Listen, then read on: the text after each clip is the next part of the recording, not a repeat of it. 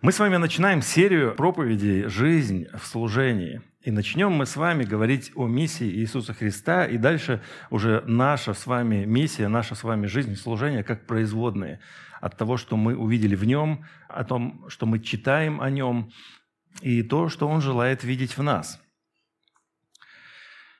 Поэтому будем говорить прежде всего о Его миссии. Но для начала мы поговорим немножечко о подготовительных вещах. Да? О том, как мы принимаем решения. В 2090, 1992 году я еще учился в училище, и передо мной стоял э, выбор а, заниматься и получать категорию э, водительских, удостоверений Б и С бесплатно, учиться в ДСАФ, потому что это было частью программы, либо не заниматься этим, но заниматься тогда активной подготовкой к поступлению и занятием спортом. Я занимался спортом активно и готовился к поступлению на спортфак, э, то есть для того, чтобы дальше развивать свою именно спортивную карьеру. И все занятия, которые, с которыми мы столкнулись, занятия должны были проходить вечером с 16 часов каждый день, но также каждый день у меня были уже привычные ну, тренировки, э, и мне нужно было сделать выбор. Вот, на тот момент я сделал выбор э, отказаться от ДСАФ, отказаться от водительского удостоверения бесплатного категории Б и С. Вы знаете, сколько сейчас это стоит обучение, сколько нужно заплатить, чтобы получить категорию Б? От 20-30 тысяч рублей, да. Я выбрал спорт – к сожалению, учиться на спортфаке мне также не довелось. Это отдельная история. Вот. Я даже не добрался до этого момента, пришлось уйти в армию, все было сурово и строго на тот момент. А категорию «Б» я открыл в 98 году. В 95 году, через несколько лет уже, ну уж после армии, после того, как родился у меня сын старший, я, как один из молодых перспективных сотрудников предприятия, был отправлен в технологический. Учиться для того, чтобы были сформированы молодые кадры. А, у нас была группа целая, и задача была э, сделать, заменить всех тех пожилых уже людей на заводе, на предприятии, да, на этом. И э, несколько лет мы проучились. Тогда я еще был человеком неверующим. Но как раз я уже был на пути и столкнулся со Христом, как знаешь, столкнешься, выражение, да, столкнулся со Христом, так столкнулся э, с, с поездом. И в 96 году я отдал свою жизнь Иисусу и решил э, ответить на его призыв и посвятить себя служению Богу. Для этого я, э, я знал, что есть университеты, можно пройти обучение там и заниматься служением только лишь. То есть тогда я видел такие модели, такие примеры, и я подумал, что это хорошее, и я правильно понимаю Бога, и нужно на него, на этот призыв ответить. Тогда я отправился на предприятие для того, чтобы решить вопрос, закрыть и двинуться дальше, но столкнулся с такой проблемой, что денежки за меня были заплачены весьма не маленькие, потому что это был вообще спецкурс. И когда мне назвали сумму и сказали, что как бы хорошо, но ты должен будешь отработать такой-то срок, я был просто вот как те э, в, в Египте евреи, да, которые понимали, что я в рабстве. То есть я как бы шансов у меня нет. То есть у меня есть желание служить ему, но двинуться в сторону я не могу. Так прошло некоторое время, может быть год. Я набрался смелости и пошел к самому главному президенту этого предприятия, уже было акционерное общество на тот момент. Я ему рассказал все как есть, что я хочу служить Господу. То, что сейчас здесь происходит, я, в общем-то, не лежит душа, поэтому, как бы, если вы можете меня отпустить, вы меня отпустите. Он мне сказал, через день приходи, я тебе скажу свое решение. Прям как тот фараон, помните, да, приди на свежий день, там тебе огласят. Я пришел, и он мне говорит, что ты волен поступать как хочешь. Ты можешь уволиться, двигаться в своем направлении, и также можешь продолжать учебу в этом предприятии, за, за что мы заплатили. А на самом деле это был уже, по-моему, либо предпоследний, либо последний курс. Чем он мне запомнился, очень много было химии, которая мне никогда не нравилась, но вот проходило это дело. И я такой выхожу и понимаю, что ничего себе, в один момент я стал свободный полностью, да, то есть и даже могу учиться. Но те люди, которые стояли, ну, ниже рангом, им вся эта история не нравилась. И в это же сразу же я был отчислен. То есть они написали соответствующее э, письмо э, в этот э, вуз, и меня сразу же, как бы я перестал там числиться. Но меня это не расстроило. И позволило мне это поступать в христианский университет. Мы можем отказаться от чего-то важного для нас. Вы вспоминаете и анализируете свою жизнь. Мы можем отказаться от чего-то важного только ради чего-то более важного для нас. И уже в университете, в христианском, когда я учился, это была интересная иллюстрация э, для меня, когда эм, и связан с Александром Батановым, вы знаете его, он здесь начинал свое время служения, много лет уже назад, да? Он был, э, отвечал за академическую часть. Интернет тогда еще был не такой, как сейчас. Нужно было дозвониться, и э, все это дело частенько прерывалось, обрывалось, им нужно было решать много задач, проблем. И вот случилось так, что интернета нет, и, а он, как человек, который любит решать задачи, принялся решать эту задачу. Надо вернуть интернет в, в, в, этот сам, в учебное заведение. Прям вот здесь и сейчас.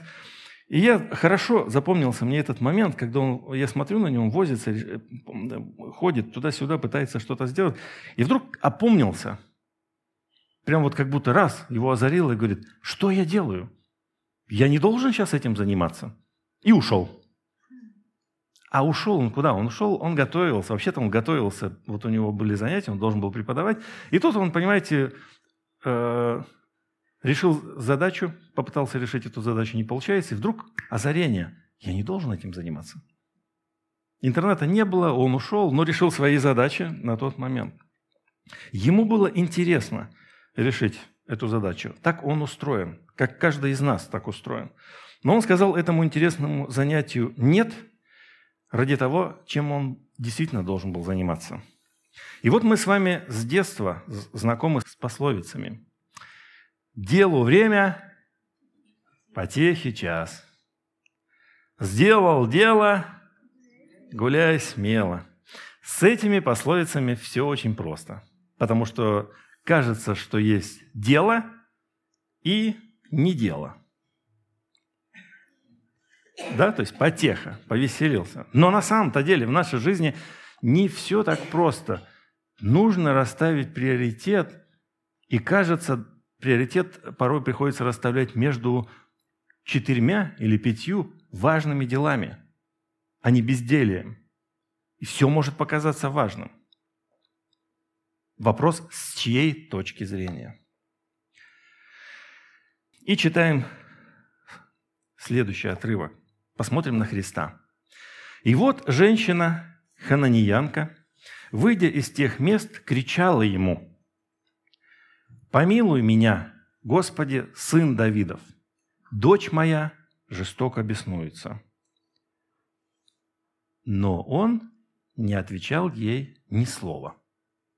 Похоже, долгое время она ходила и кричала, поскольку ученики, приступив, просили его, отпусти ее, потому что кричит за нами.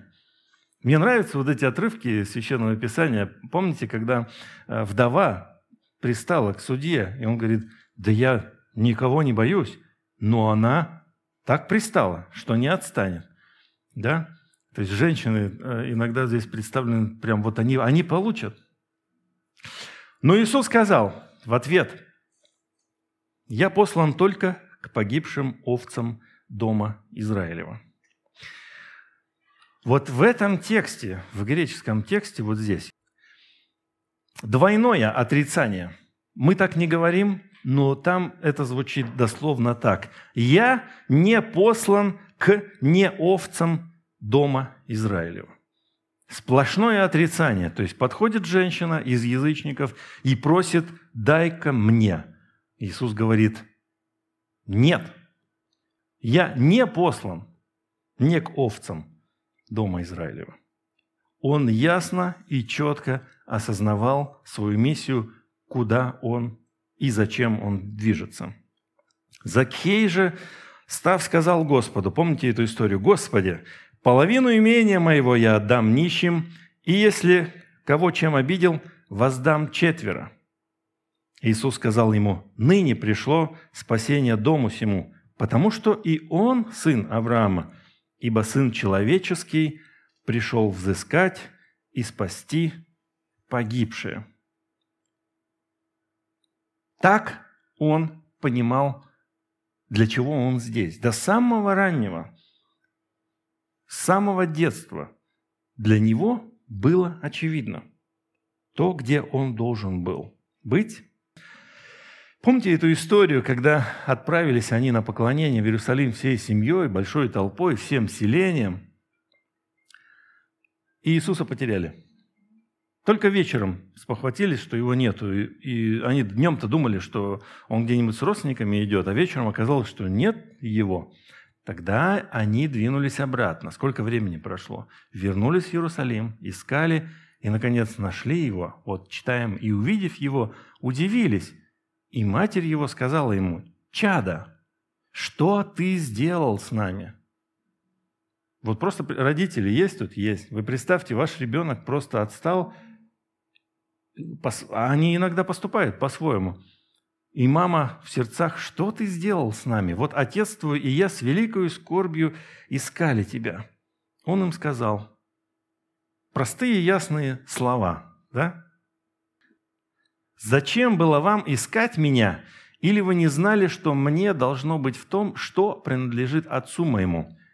Но они не поняли сказанных им слов – Нашему окружению очень часто непонятны наши поступки, наши действия, наши отказы. Они не знают всего. Да и сами мы часто не понимаем поведения других и торопимся осудить его. Примерно в 98 году кризис в нашей стране еще не закончился. И тут можно воскликнуть, а когда он закончится вообще? Как не вспоминаешь прошлое, это кризис на кризисе, да? Но тогда кризис был действительно серьезный. Мы уже имели одного точно, и второй был на подходе и уже появился. И вот однажды мы с Маринкой какие-то средства получили. Какие-то сотни, полторы тысяч рублей. Тогда такие были цены. Рублей, рублей. Это были неплохие средства. И мы с Мариной их на самом деле очень быстро потратили – мы их потратили на велосипед для нашего единственного сына на тот момент, ну, в смысле, взросленького уже. Вот и это прям конкретно фотографии, и этот велосипед. Очевидец нашего решения, один из служителей церкви, и многие его знают, осудил нас. По его мнению, мы могли бы купить мясо, колбасу и прочее, но мы купили велик. Этот служитель еще не имел на тот момент детей и чувства отца. Отец хотел бы и мог бы порадовать своего ребенка и все те эмоции, которые бы он увидел и так далее. Прошло более 20 лет с момента этой истории, больше 20 лет. И я с теплом вспоминаю эту историю. То есть мы потратили деньги, и правда мы могли потратить их иначе, но мы их потратили таким образом, и воспоминания у нас, у меня – в частности, только лишь теплые, особенно когда смотришь на эту фотографию, на этого малышонка. Сейчас он бородатый уже мужик, но тогда он был вот такой красавчик. И единственное, что у меня неприятно остается на сердце, это то, как меня осудили э, люди, которые рядом с тобой находились, прям близкие. Мы можем подпасть искушению не понимать стремления других людей и осуждать их – к примеру, любит человек жену свою и желает, чтобы она развивалась в том, о чем она мечтает. Покупает ей дорогое оборудование, к примеру, для фотосъемки. А друзья в куларах говорят, зачем он это сделал? Мог бы иначе потратить деньги. Понимаете, да? Неправильно он сделал. Или, к примеру, поступает человек на специальность, какая ему нравится. Но люди со стороны осуждают его и говорят, не по той дороге пошел, нет там денег. Филолог, да? Нет там денег. Если мы постараемся немного узнать поближе человека и его побудительные мотивы, а также усмирим свою гордость, то непонятные действия других людей станут понятны нам. Непонятные дела и высказывания Иисуса, а они на самом деле, многие из них для нас непонятны. Иногда они вызывают отторжение. Они становятся понятными в свете Его миссии. Тогда Иисус запретил ученикам своим чтобы никому не сказывали, что Он Иисус Христос. С того времени Иисус начал открывать ученикам своим суть, что Ему должно идти в Иерусалим, то есть вот она, его, его дальнейшая, это вот его миссия, ему должно идти в Иерусалим, много пострадать от старейшин и первосвященников и книжников и быть убиту, и в третий день воскреснуть. И тут появляется Петр и говорит, отозвав его, Петр начал прикословить ему, «Будь милостив к себе, Господи, да не будет этого с тобою». Он же, обратившись, говорит Петру, «Отойди от меня, сатана! Ты мне соблазн, потому что думаешь не о том, что Божье, но что человеческое». Ученики Иисуса не могли поверить, что в этом весь смысл присутствия Иисуса Христа. Они совсем иначе, через другую призму смотрели на Его жизнь. Им было хорошо. Иисус кормил многих. Иисус исцелял. Иисус был похож на того вождя, которого они все ждали. Они хотели воцарения, и они хотели сесть рядом с этим царем. Вот сквозь призму чего они смотрели на ситуацию. Ясно понимая свою миссию и цель, Иисус двигался вперед, и ничто не могло сбить его с выбранного пути, а шел он к кресту. И он понимал, что на этом кресте будет мучительно, больно и одиноко, но это то, что он должен был сделать. Ради этого он пришел, и к этому он двигался – Поэтому все его высказывания, все его поступки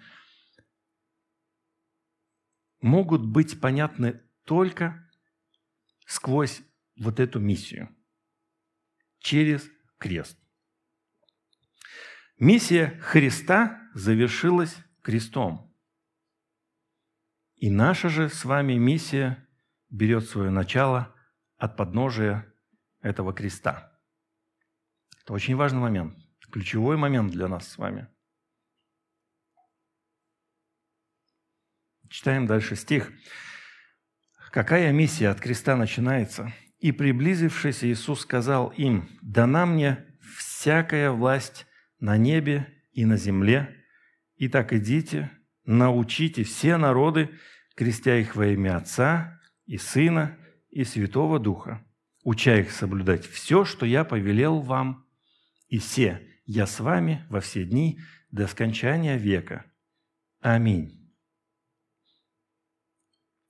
Повествуя о своих образовательных всех моментах, скажу, что я примерно год потратил на этот отрывок, завершая свое обучение, магистрскую диссертацию завершая. Э, эта часть ее, соответственно, много пришлось прочитать, проанализировав, написать. Поэтому хочу с вами поделиться интересным моментом, который ускользает от нас при прочтении этого отрывка. С одной стороны, конечно, мы должны запомнить, что это повеление. Это то, что начинается от креста и, и теперь относится к нам. Собственно говоря, это наша миссия. Но в этом отрывке мы можем увидеть параллелизм. То есть это тот метод, который э, в литературной форме э, обрамляет основную мысль. То есть первые моменты – это авторитет Иисуса. Если я с вами, дальше сделайте все народы моими учениками. Крестите их во имя.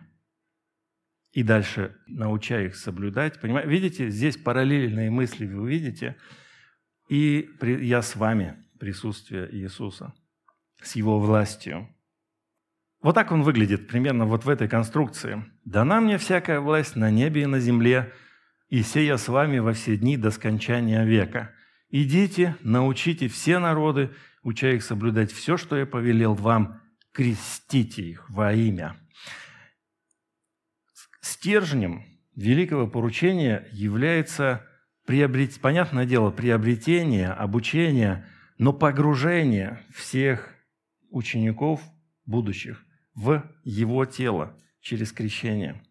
Так, чтобы каждый человек заключил завет со Христом и совершил это действие, и подтвердил свои взаимоотношения с Иисусом, и исповедовал Его.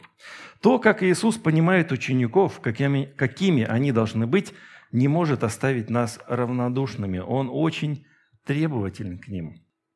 С ним шло множество народа, и он, обратившись, сказал им, «Если кто не приходит ко мне, вернее, извиняюсь, если кто приходит ко мне и не возненавидит отца своего и матери, и жены, и детей, и братьев, и сестер, а при том и самой жизни своей, тот не может быть моим учеником.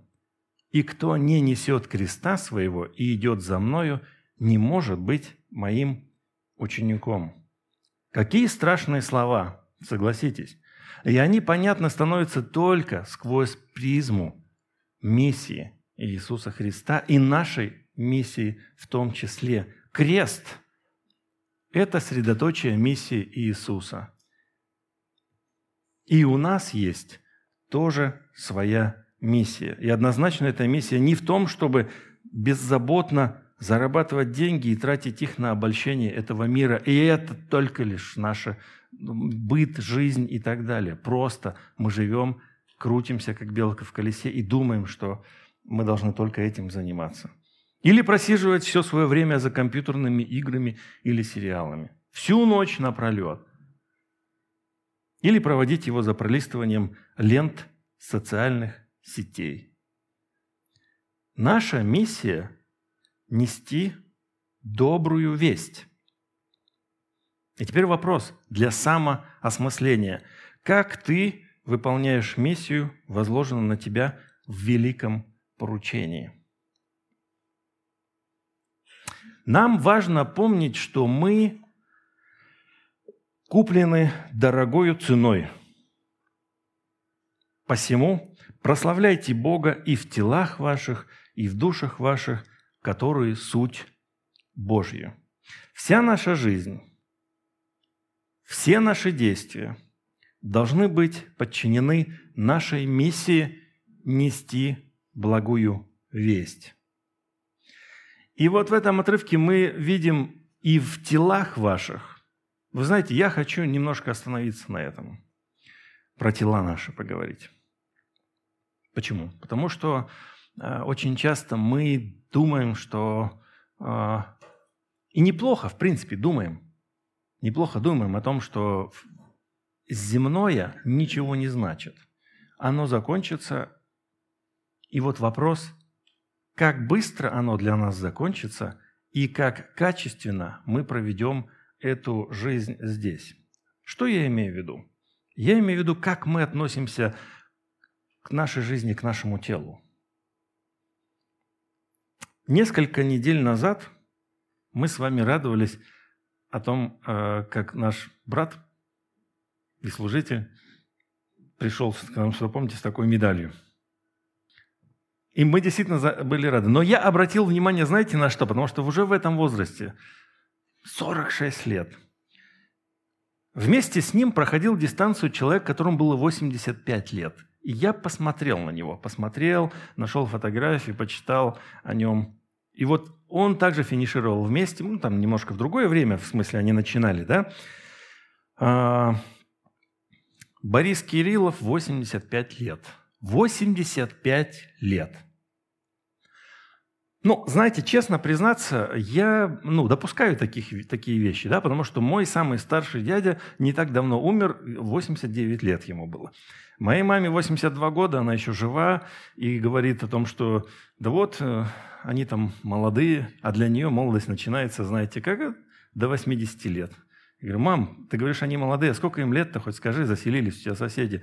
Да молодые еще. Ну молодые это какие? Потому что для тебя молодость начинается и заканчивается где-то 80 лет. Вот до 80 лет это молодые. Ой, он умер. Такой молодой еще был. М? А сколько ему? 75. Совсем молодой еще. Тебе 45, и ты думаешь, доживешь ли до 50 или 55, и какой ты будешь, да? Дай Бог всем нам жить. И этот человек для меня является, и для нас пусть является примером того, что можно 85 лет, он дает интервью, он в сознании, он, э, наверное, прочувствовать на себе может только Дмитрий, да, который прошел с ним эту дистанцию рядом. И человек на 40 лет старше его, на 39. Его тезис этого Бориса, он говорит, просто тренируйся в удовольствие, и результат сам придет. Интерес сохранится, самооценка будет. Просто в удовольствие это делай. Не убивайся, не насилуй себя. И вот человек 85 лет, 23 а, августа 85 лет он проплыл 500 метров за 17 минут 17 секунд. 22 километра в велогонке прошел за 51 минуту 7 секунд. И пробежал почти 5 километров 4,7, вот это 38 минут 48 секунд. На все про все 85-летний дедушка в тяжелом, ну в таком ритме потратил 1 час 51 минуту 11 секунд. Его сердце, его нервная система позволила ему это сделать. И глядя на таких людей, я думаю о том, что а почему мы, верующие, не можем себя держать в таком ключе, чтобы своим внукам, правнукам помогать выполнять их миссию, их предназначение. Почему мы должны заканчивать нашу жизнь? Понятно, что она в руках Бога, и она может закончиться а, в любую секунду. Но со своей стороны мы же можем сделать все, что мы можем – а возвращаясь к общественному мнению о том, что кто-то чего-то не понимает, приведу слова апостола Павла, действия которого были также непонятны многим людям. Но продиктованы они были его миссией. И он говорит следующие слова. «Для меня очень мало значит, как судите обо мне вы или как судят другие люди».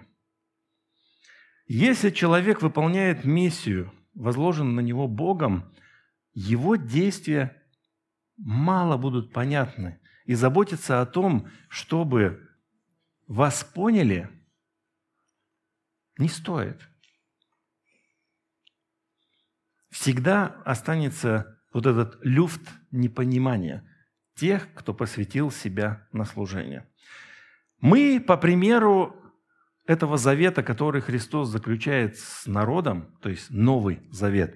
По этому примеру мы заключаем с вами наши церковные заветные отношения.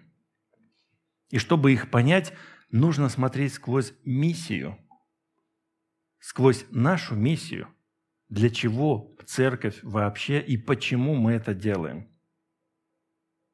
Только лишь понимая заветное отношение сквозь призму креста Христова и миссии Церкви, можно принять этот вид взаимоотношений друг с другом. В нашей церкви мы заключаем этот завет, давая друг другу обещание совместно нести это служение, распространяя силу и власть Иисуса, делясь благой вестью.